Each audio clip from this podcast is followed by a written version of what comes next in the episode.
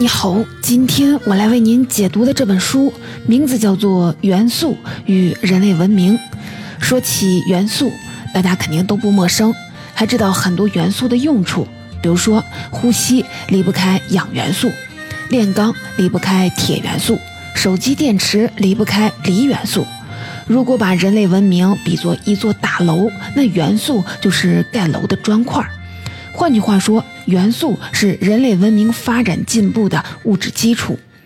绝大多数的时候，元素都和理工类知识联系在一起。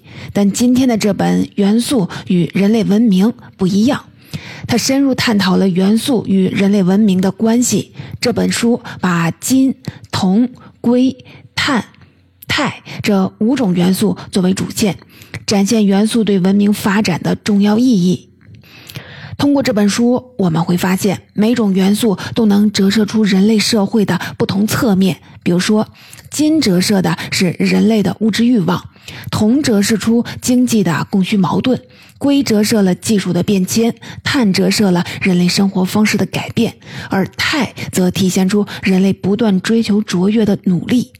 这本书不仅能增进我们对这些元素的了解，还能帮助我们理解为什么元素能推动文明的发展。不同元素就像不同的工具，为我们提供了解决问题的选项。从这个意义上说，文明进步的过程其实就是人类更好地使用不同元素的过程。本书的作者是青年科普作家孙亚飞，他在清华大学化化学系获得了博士学位，发表了超过百万字的科普作品。同时，他也是得到的三门课程的主讲人，这些课程都与化学和材料学有关。感兴趣的朋友可以去找来听听。话不多说，接下来我就通过三个部分来为您介绍这本书的主要内容。第一呢，人类是如何逐渐认识元素的；第二，金、铜、硅如何推动古代文明发展；第三，碳、硅、钛如何推动现代文明进步。首先，我们先来说说人类是如何逐渐认识元素的。自打文明诞生，人就没有停止过对世界的思考。古人发现，不管物体有多小，都能被分成更小的部分。那是不是存在物质的最小组成单位呢？这些最小组成单位之间又有哪些规律呢？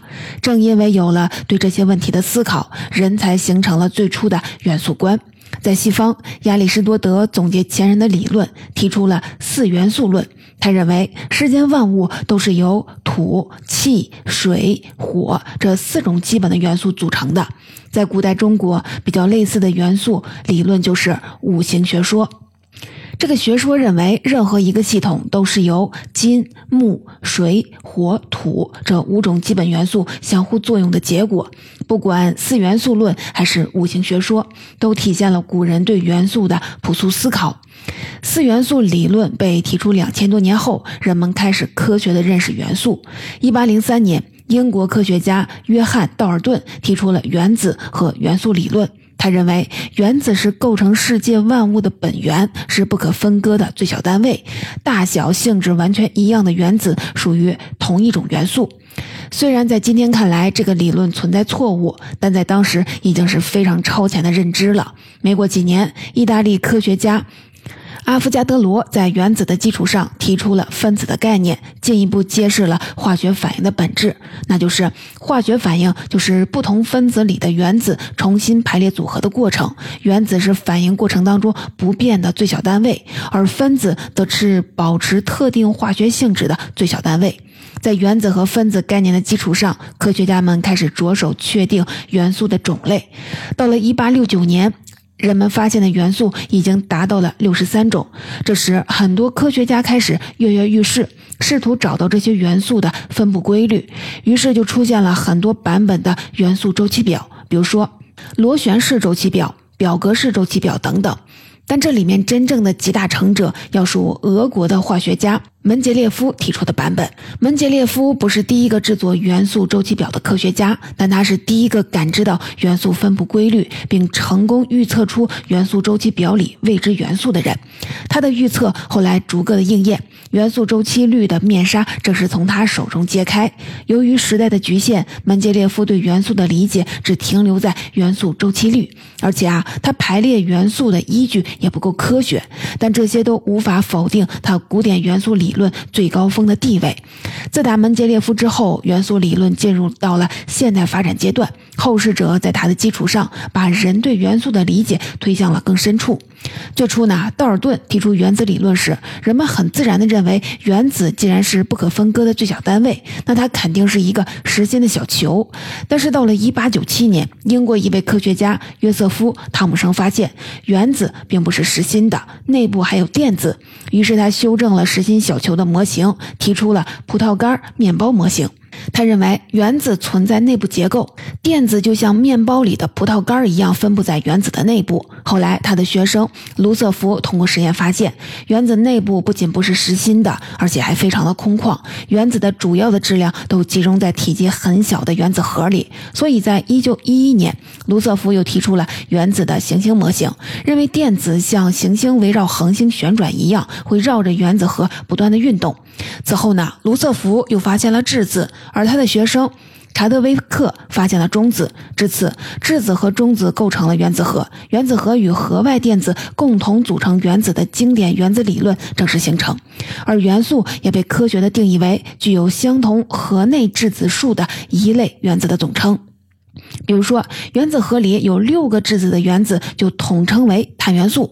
随着量子力学的发展，后世的科学家们进一步修正了原子的结构模型。他们发现，电子并不会像行星一样围绕着原子核转，而是会按概率随机出现在原子核附近的某个位置。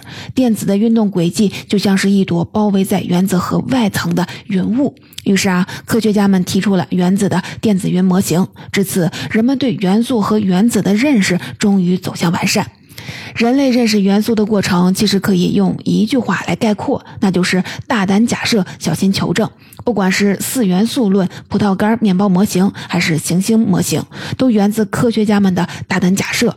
而元素理论能够不断的得到修改，直至最终完善，其实啊是无数次实验与观察求证的结果。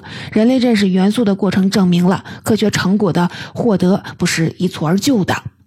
回顾完人类认识元素的过程，接下来就让我们先把目光投向古代，通过金、铜、硅这三种元素的例子，来看看他们是如何助力人类古代文明发展的。马克思说过：“金银天然不是货币，但货币天然是金银。”这足以体现金银在人们心目当中不可替代的地位。其中最重要的恐怕就是黄金了。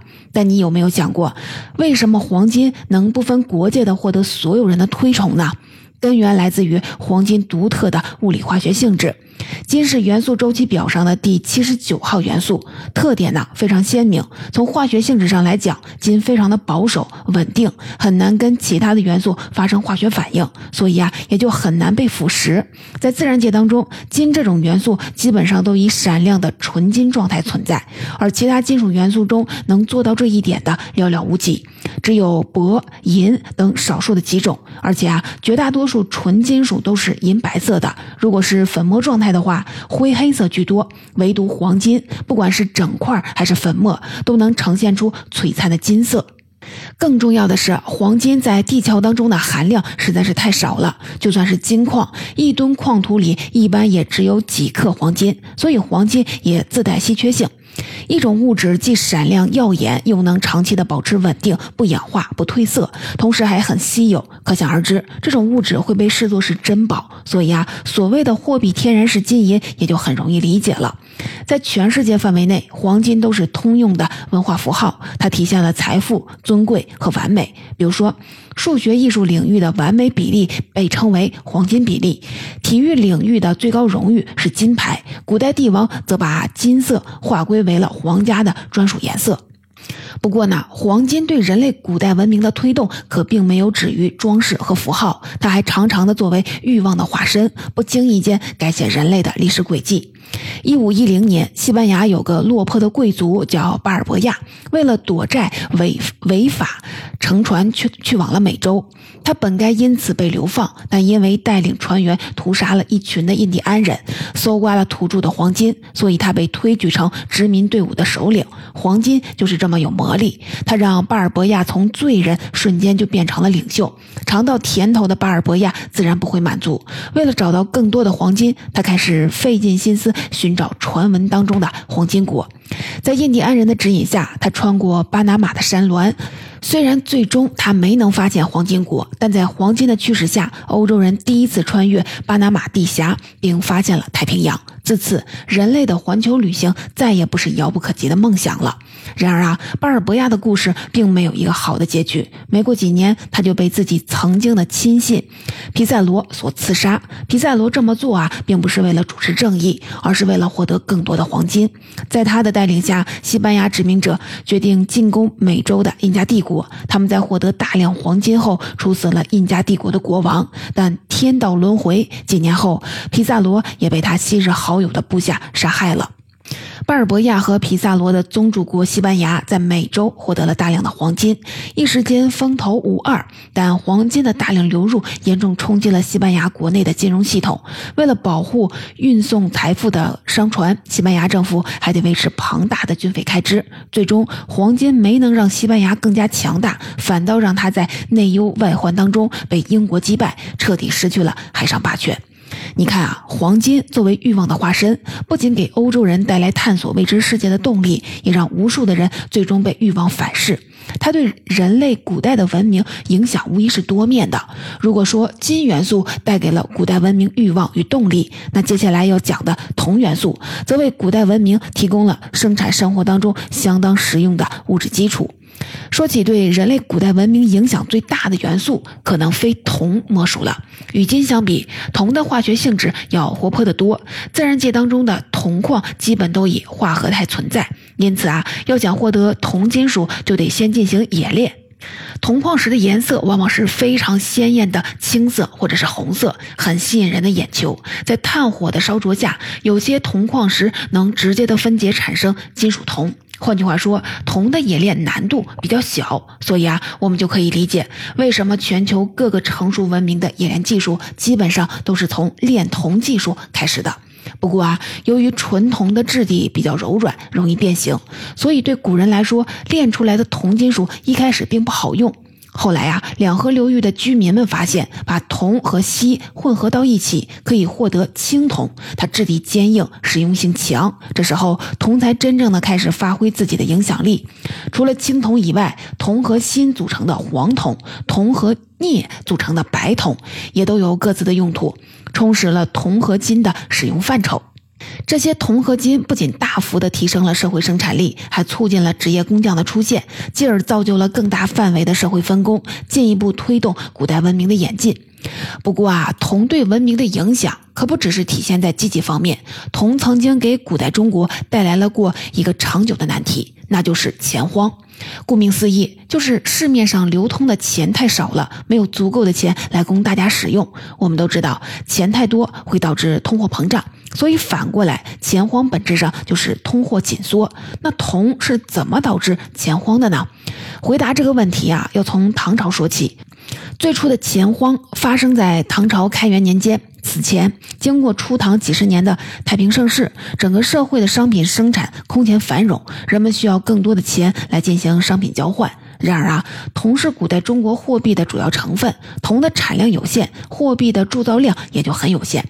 当社会上流，当社会上流通的铜钱数量跟不上人们的需求时，钱荒就出现了。可能会有人问：难道不能用其他的金属来铸钱吗？古人不是没想过，但其他金属啊还真不行。比如说黄金、白银这些贵金属本身产量就少，把它们作为货币，钱荒会更严重。而用铁的话，它的产量又过大，而且用铁铸币成本太低，很容易就导致假币泛滥。在唐朝以前，铜矿的开采速度和社会经济的发展速度基本匹配，所以没有出现钱荒。但铜的产量毕竟是有限，社会经济一旦快速发展，铜就会供不应求，钱荒的出现也就在所难免了。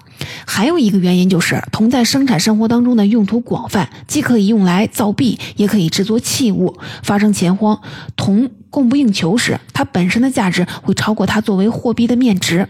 这时候，人们就会意识到，与其把铜钱花掉，不如把铜钱融化，用来制作其他的器具，这样反而啊更加划算。于是啊，钱荒进一步的加剧，原本就不通畅的货币流通变得更加堵塞，社会经济的发展就会受到严重的制约。我们可以看到，铜元素对古代文明的影响相当复杂深远。相比之下，另一种元素更加单纯，它直接促进了古代中国的经济发展，还成就了日后中国的一个重要的文化符号。这个元素呢，就是硅。在元素周期表当中，硅排在第十四位，最外层有四个电子。这种结构让硅有很强的包容性，能和很多的其他原子形成稳定的四面体结构。在这些四面体当中，每两个硅原子之间还可以插入一个氧原子。在结构不变的前提下，形成二氧化硅或者是硅酸盐，也就是石头的主要成分。原始人在大约两百万年前就开始制造石器工具。从这个角度来讲，硅是人类最早有意识使用的元素之一。而在古代中国，硅元素有着更重要的作用，那就是制造陶器。陶瓷的原材料是粘土，粘土是一类富含有有机质的硅酸盐。一旦受热就会变硬，这个特点让它可以用来制作各种器具，也就是陶器。在陶器的基础上，古人渐渐地开始追求艺术性，对颜色有了偏好。他们发现，如果使用比较纯净的、只含有硅、氧、铝三种元素的高岭土作为原材料，烧制的陶器会呈现出干净的白色。如果烧制的温度达到了一千两百摄氏度，陶器的内部结构就会变得更加致密，表面会变得更加平滑有光泽，变。成更加精致的瓷器，从这个角度来讲，硅元素就成了瓷器，也就是古代中国的一个重要的文化符号。刚才我们讨论了元素对古代文明的影响，可以看到人类文明是与元素的复杂互动当中逐渐进步的。古代如此，现代又是什么样子呢？接下来就让我们把目光移到现代，继续的通过三个元素的例子，看看硅、碳。氦是如何推动人类现代文明进步的？没错啊，这部分我们讨论的第一种元素还是硅，因为它在人类文明的发展过程当中扮演着承上启下的角色。它既是古代文明发展的载体，也是现代科技发展的基石。硅能做到这一点，还得归功于由它组成的一种物质——玻璃。我们都知道，玻璃的最大的特点是透明。它为什么能呈现出透明状态呢？背后的具体机制啊比较复杂，简单来来说就是，玻璃的主要的组成元素是硅和氧，二者能形成一种特殊的结构，这种结构不会吸收可见光，因此啊光线就能穿透玻璃，让玻璃变得透明。透明这个特质给玻璃带来的用途可太多了。不仅能用来制作窗户，它还有着神奇的光学特性。比如说，凸起的玻璃可以用来制作放大镜。后来的科学家们在放大镜的基础上，又陆续发明了显微镜和望远镜，借助这些新的工具，观察到了微观世界和浩瀚宇宙，从而大大的推动了光学、生物学和天文学的发展。玻璃透明。耐酸碱的特点，也让它成为了观察化学反应的最佳容器。在玻璃的帮助下，化学研究也得以迅速的发展。刚刚这些还不是硅元素的全部功劳。进入信息时代之后，硅元素更是大放异彩。今天我们用的太阳能电池板就都是由硅晶体制造的。因为由纯硅组成的硅晶体可以与光发生作用，激发出有利电子，再形成电流，达到发电的效果。同时呢，硅晶体也是出色的半导体，可以应用在电路的逻辑计算过程当中。所以啊，它又成为今天我们制造各类芯片的必须材料。毫不夸张地说，人类信息技术能有今天的发展，硅元素是头号功臣。如果说硅元素为现代社会提供了科技发展的物质基础，那么接下来要说的碳元素则为我们提供了现代的生活方式。在元素周期表里，碳元素排行第六，它最外层有四个电子，和硅元素一样，可以与其他的原子形成四个化学键。同时呢，因为碳原子的直径比较小，能和其他原子结合的更加结实，形成数量庞大的各类分子。含碳分子当中，除了二氧化碳等少数的几种外，绝大多数都被统称为有机物。有机物家族极其庞大，迄今为止，人们发现的有机分子已经超过了一亿种，而其他一百多种元素构成的无机物分子加起来也不过十几万种。正是这些种类众多的含碳的有机分子，构成了现代生活方式赖以维持的基础。碳元素对食物的意义也不必多说，糖类、油脂、蛋白质这些食物的主要成分都是在碳元素的基础上形成的。没有碳元素，就不会有美食的存在。我们穿的衣衣服材质几乎也都属于含碳的物质，不管是原始人用来遮羞的树皮、兽皮，古人穿的棉。棉麻丝毛，还有今天的涤纶、尼龙等等新型材料，都是碳元素给我们的贵。馈赠，要是没有碳，我们就真的是没什么可穿的了。碳还通过燃烧自己，为我们生活提供了宝贵的能量来源。现在生活处处离不开电，在很多的国家，电力主要的来自是煤炭燃烧，而煤炭的主要构成元素是碳。不管是汽车、飞机还是轮船，都是要靠石油产品来驱动的，而石油的主要的构成元素同样也是碳。碳元素的存在为人类的现代文明注入了源源不断的动力。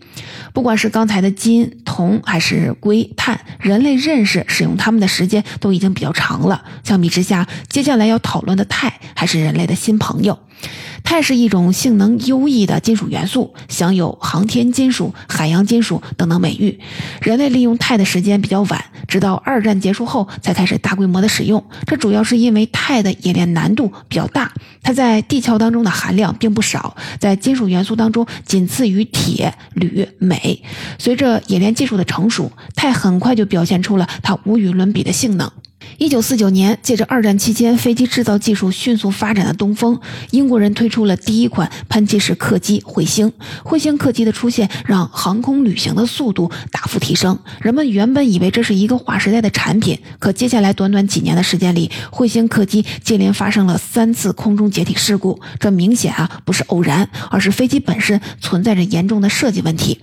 问题到底出在哪儿呢？经过排查，人们发现根源就在于金属疲劳。所谓金属疲劳，其实是一种十分形象的描述，指的就是金属材料在经过长期使用之后，内部产生了一些微小的裂痕，导致强度下降的现象。金属疲劳其实很常见。比如说，我们反复的弯折一根铁丝，那铁丝就会在弯折处来给断开，这就是金属的疲劳效应。二战期间，飞机机身主要由钢材和铝材制造，由于铝的密度更小，能减轻飞机的重量，提高飞行的速度，所以设计师们在研制彗星客机时使用了更高比例的铝材。但他们忽略了一个重要的问题，那就是铝的抗金属的疲劳能力比较差，遇到高温时更差。客机在高速飞行的状态下，会持续的面临严重的疲劳效应，所以啊，大量使用铝材的彗星客机机身很容易达到疲劳极限，从而在空中就解体了。既然找到了问题所在，那该如何去解决它呢？这时候，钛合金进入了人们的视线。它完美的兼具了密度小、强度大、抗金属、疲劳能力强这几大优势，仿佛天生就是为了制造飞机而生的。因为出色的性能表现，从二十世纪五十年代开始，用钛量成了。评价飞机先进性的重要的标准，比如说，一九五八年的波音七零七客机全机使用八十一千克的钛合金，一九六二年的波音七二七猛增到了五百九十千克，但还不到机身比例的百分之十。一九九五年的波音七七七七七七型客机的用钛量达到了接近五千九百千克，占机身比例百分之十一。而美国最先进的 F 杠二二战斗机，两台发动机就各用了五吨钛合金。全机用钛量达到了百分之四十一，这足以体现出钛元素在航空工业当中所占的重要地位。钛不仅可以上九天揽月，也擅长下五洋捉鳖。钛是少数几种能抵御海水侵袭的金属，用钛合金制作的设备在海洋当中长期浸泡也不会被腐蚀。因此啊，钛也被广泛的应用在海水淡化、矿产开发。潜水器制造等等多个领域，我国的奋斗者深海探测器在二零二零年实现了万米深潜的目标。它的外壳主要就是由钛合金组成的。除了刚才的这些优势，钛合金还有有着出色的生物相容性。由钛合金制成的骨骼材料植入人体后，就能很好的和人体结合，极少出现免疫排斥反应。如今啊，人造钛合金器官已经相当普及，每年都有数百吨的。钛用来加工各类的手术的植入体。近年来迅速发展的 3D 打印技术，更是让钛合金植入体的应用场景大大的增加了。总结到这里，《元素与人类文明》这本书的主要内容我就讲的差不多了。通过这本书呢，我们了解到人类的文明史其实也是人类认识元素、使用元素的进步史。不同元素曾给人类文明带来过不同的深远影响。今驱使我们原始欲望，让人发现了新的天地；铜促进古代社会的技术进步，为我们带来了更好用的器具和更普及的货币；硅通过不同的形态助推我们的文明，让瓷器和芯片成为古今的文化符号。碳为人类发展注入了源源不断的动力，方便了我们每个人的衣食住行。